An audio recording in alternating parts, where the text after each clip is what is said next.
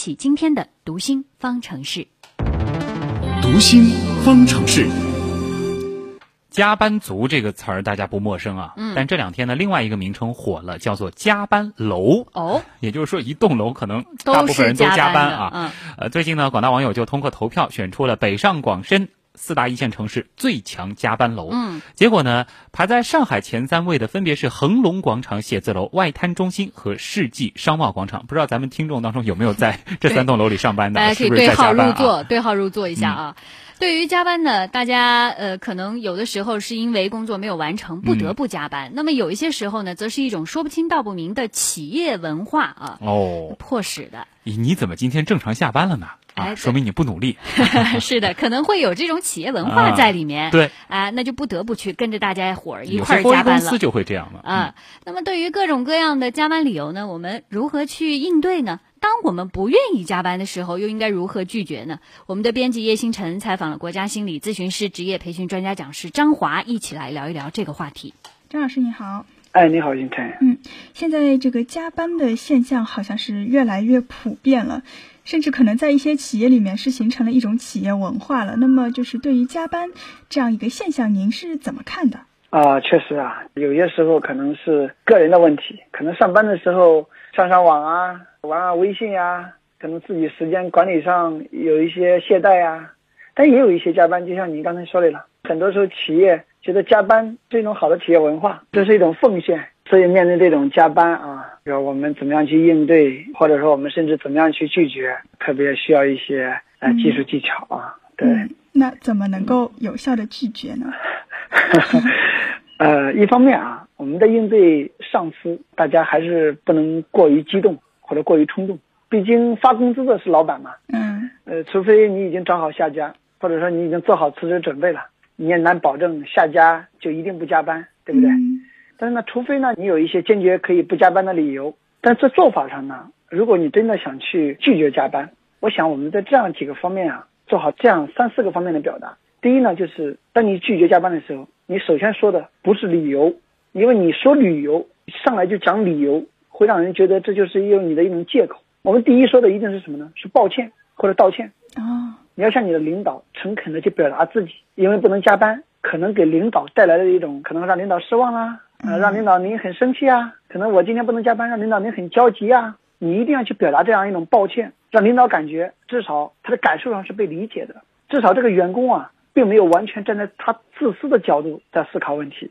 这可能在他第一感受上会好一些。而且呢，为了能够在这道歉的基础上，能够让老板更好的从心理上去接受你，或者说给他一个不能不得不接受的理由。那么你第二个方面要表达的是什么呢？就是感谢，感谢领导。呃，你看你今天放我走啊、感谢你对我的理解，感谢你对我的包容，或者感谢你的大度，感谢你的原谅。这是我们在说理由之前第二个方面要说的。那第三个方面才是说诚恳的说出你当下你不得已不能加班的这样一种理由啊，甚至去讲一些承诺。那今天的工作我一定不会耽误啊，以后我一定要怎么样加倍努力。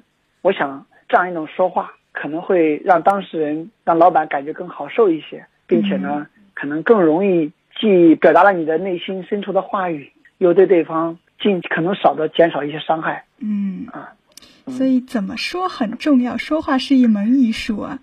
嗯，。对，那这个可能是员工不想加班，那我们反过来说，对于企业、对于老板来说，他有什么办法能够让员工心甘情愿的来加班吗？呃，其实也是这种表达很重要啊。嗯，那你比方说，这个老板如果这样说，你听一听看啊。你说，呃，我知道你们每个人都不想加班，呃，其实也很抱歉啊，让你们受委屈了，或者让你们受累了啊。那我也特别理解你们，今天大家每个人都想早回去。那他首先，那我也很感谢你们愿意呢牺牲自己的时间，今天能留下来，感谢你们对我的体谅和对公司的体谅。那那第三方面，我继续说，那很抱歉，因为不得已，今天我们真的需要加班，因为明天我们要赶出个什么东西。当然，我也向你们做出承诺啊，你们以后尽可能怎么怎么样的时候，我我尽可能减少你们加班。那你想想看，你听到这样的话，你今天会是什么感觉？其实很多时候，人愿不愿意去做一件事情，和当下那个事儿有关系，但是更有关系的可能是我们被别人理解、嗯被别人认同的一种感觉，可能更加重要。嗯，那另外呢，就是刚才我们也说到说，我们想去向老板表达不加班啊。嗯其实有些时候我们也不要单个的去这样做，有些时候我们需要建立一个同盟，也就是说单位里老是做一些没有意义的事儿，也就是我们说也说不清楚的，刚才你所说的一种企业文化性质的这种加班，这个时候呢，你个人去表达你的拒绝，那可能意义就不大。你不妨先团结一些同事，因为这样至少有一个责任分散，大家的意见，那个领导可能重视性也比较强，以免这个我们所说的枪打出头鸟啊，可能这样会好一些。但这里我们也同样提醒，如果是因为一些紧急的工作任务性质的性质的加班，今天不得已必须要加班，因为单位里不得不做的这样一种工作加班，如果你又因为你自己的事情不能加这个班，这个时候你切记做法上跟我刚才说的恰恰相反，你不能去结盟啊，这个时候最好是单独向领导提。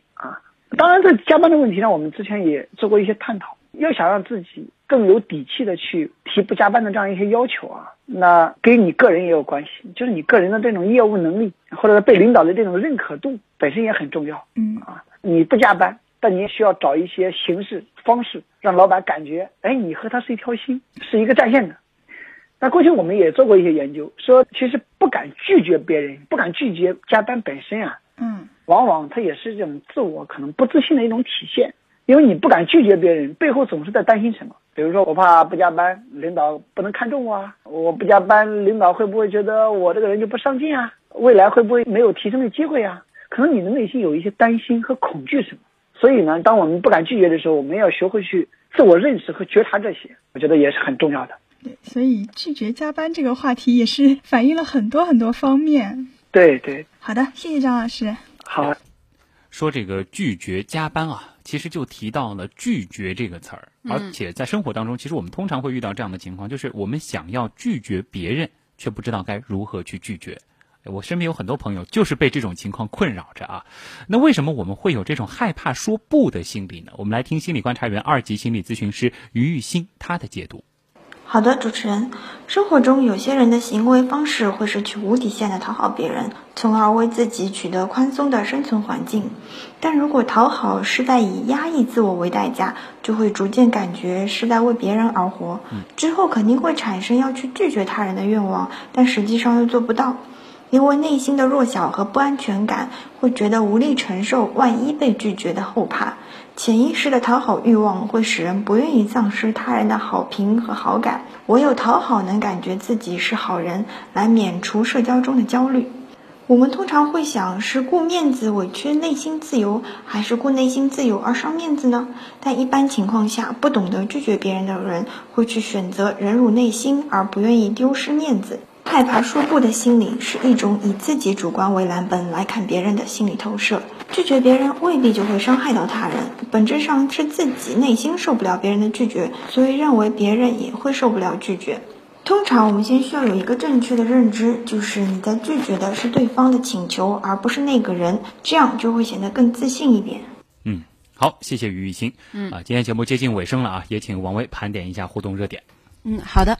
对于刚刚我们说的话题，百事可乐就是在美国将不再使用阿斯巴甜了。嗯，然后网友就说了：“哎呀，怎么又不涉及中国呢？”另外一个网友道理的楼啥就说了：“其实国内很多食品都有阿斯巴甜的，超市里面你去认真的看一下，零食啊、饮料啊、口香糖里啊都有，所以涉不涉及都一样。嗯”另外网友呃松影就说：“美国消费者其实对食品添加剂都是很警惕的，一旦他们警惕了某种添加剂，哪怕联邦政府检测该添加剂是无毒的。”很健康的，他们也是会坚决不接受的。如果该企业仍然使用了，那基本上，呃，生意做就做不下去了。嗯，另外还有网友在纠结，到底是阿巴斯甜呢，还是阿斯巴甜呢？以前都以前都不是说阿巴斯甜的嘛？哦，哎，对，有吗？好像有哦，是他这个看看错了吧？另外，最后网友三朵小花说，其实啊，阿巴斯甜还是一个比较健康的甜味剂的，都不不算什么事儿了。比如说可乐啊、雪碧啊，在现在的饮料市场里面算健康的。为什么呢？因为国内很多的奶饮料，除了里面有甜味剂啊，还有很多氢化过的。食品氢化过的食品是非常不健康的，影响发育啊，还不容易代谢，包括氢化油啊、塑化油等等。嗯、所以以后大家吃东西的时候，还是注意一些这些方面的东西吧。嗯。嗯，另外呢，最后我们今天的读心板块是说了如何拒绝加班。对，啊、网友倒立的漏沙说了，拒绝是一种态度，拒绝加班是一种本能。我为这种本能而骄傲。